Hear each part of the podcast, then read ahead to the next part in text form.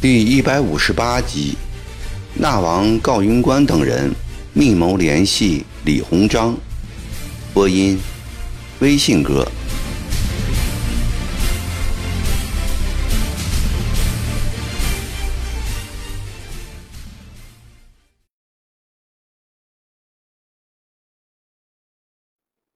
进入上海的李鸿章如鱼得水，他的军事和交际的才能得到了充分的发挥。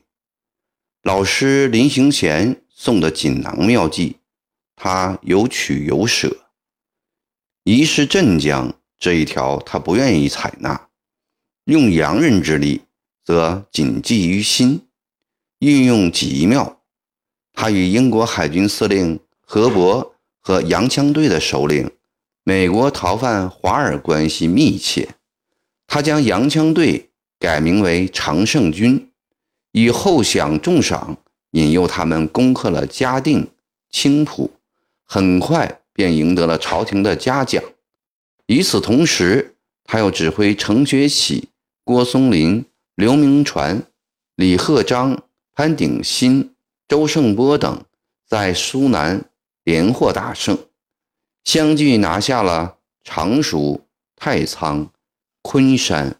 后来，怀医生率淮阳水师来援，淮军力量更强了。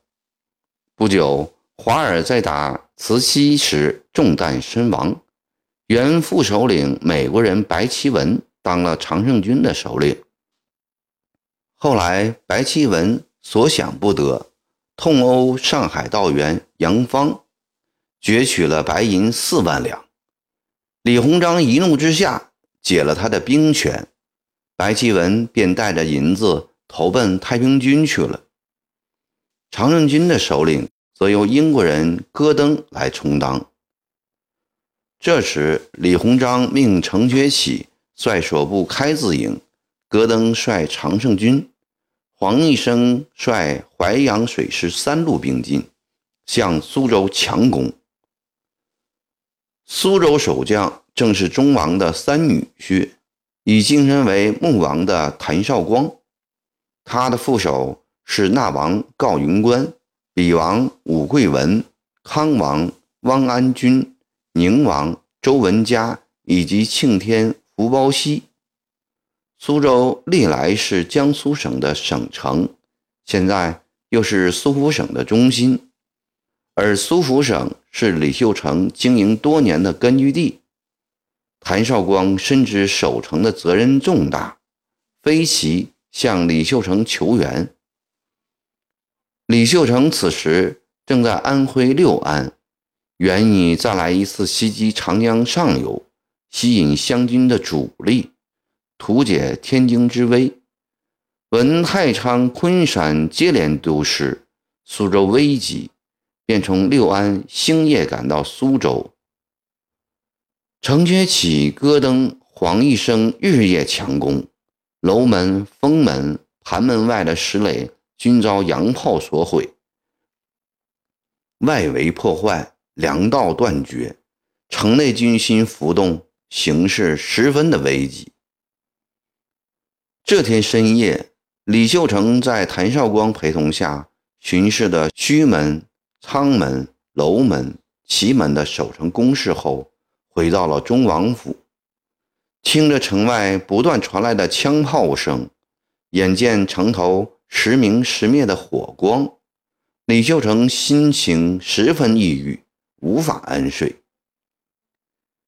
一年以前，苏福省在他的直接领导下，还是一派欣欣向荣的气象，苏州。作为苏福省的政治中心，在太平天国军民的眼中，有着仅次于天津的崇高地位。在天津城内上层领导争权夺利、愈演愈烈的时候，不少忠心耿耿的将士在失望之余，把天国的希望和前途寄托于苏州。他们相信，忠王领导下的苏州，最终能够担负起。挽救国运的重任，那时，忠王自己也有这个雄心壮志。一向不大吟诗作文的李秀成，在一个泛舟虎丘的月夜，居然望着剑池吟了一首七律：“皮鼓喧喧动未休，关心楚尾雨无头。岂知剑气升腾后，犹是胡尘遥壤秋。”万里江山多筑垒，百年身世独登楼。匹夫自有兴亡责，肯把功名付水流。没有想到，就在这一年里，天国的形势急转直下。先是以九福州为主体的长江防线全线崩溃，天津防守遭到致命的打击。接着，翼王石达开被骆秉章擒获处死，西行的太平军全军覆没。凶信传来，举国悲痛。尽管西行太平军对保卫江南河山不起什么作用，但只要他们在，天国的一堆火焰就在燃烧，说不定有朝一日，他们在西南一旗高举。开创出一个蓬蓬勃勃的局面来，可是现在这一线希望也破灭了。再接着，浙江大部分的府县丢失，楚军和以法国人为头领的常胜军已将杭州包围了起来，杭州随时有可能再陷。而今苏府省的地盘也一天天的缩小。苏州危在旦夕，数千万人为之憧憬追求的理想，难道就这样破灭了吗？数百万人为之流血牺牲的天国，难道就这样亡国了？李秀成在心里痛苦地呼喊嚎叫，一阵揪心的难过之后，他突然倒在了安乐椅上，无可奈何地喃喃念着。天意呀，这是不是就是天意呢？忠王，一声急促而生硬的吼音传来。李秀成抬起了头，见龙门主将包熙神色严峻的匆匆进来。忠王，那王和汪天将刚才悄悄的出了楼门。他们深更半夜为何出城啊？秀成警觉了起来：“你问过他们了吗？”“问过。”包西答。“那王说有急事。”“你为什么不拦住他？没有我的命令，任何人不得出城啊！”秀成发怒了：“我怎么能拦呢？那王是王，我只是一个符啊！”包西摊开两只多毛的手。耸耸双肩，做出了一个委屈、无可奈何的动作。秀成的脸色松弛下来。包熙不仅仅只是一个符，而且他还是一个洋人，他没有自己的人马，怎么能拦得住拥有五万部属、阴质凶恶的那王告云关呢？你派没派人盯住他们？秀成又问。害了两个人。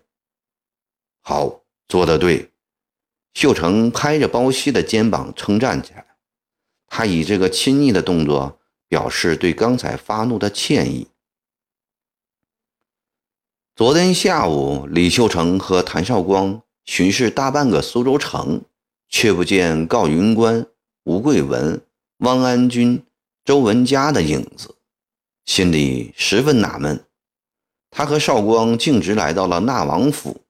推开门，见这四王和天将范启发、张大周、汪怀武、汪有为正在鬼鬼祟祟地交头接耳。见他们突然闯了进来，八个人脸色尴尬。忠王略微说了几句话，便出来了。告云关等人的行动非常值得怀疑。当此兵临城下的危亡时刻。要防止有人卖城投敌，路上秀成郑重地告诫女婿：“当天夜里，苏州各门都加派了穆王的亲信，并将这一重要情况通告了守楼门的包西。父王，谭绍光大步流星的进来报告，告云官汪有为划着一条小船进了阳澄湖。你怎么知道的？秀成问。我刚从楼门来，包西派去的人回来报告的。他们到阳澄湖干什么呢？李秀成沉思了起来。李秀成没有想到，此时告云官汪有为正在淮阳水师提督黄一生豪华的坐船上，与李鸿章、程学启、戈登、黄一生对面而坐，商量着绝密的大事。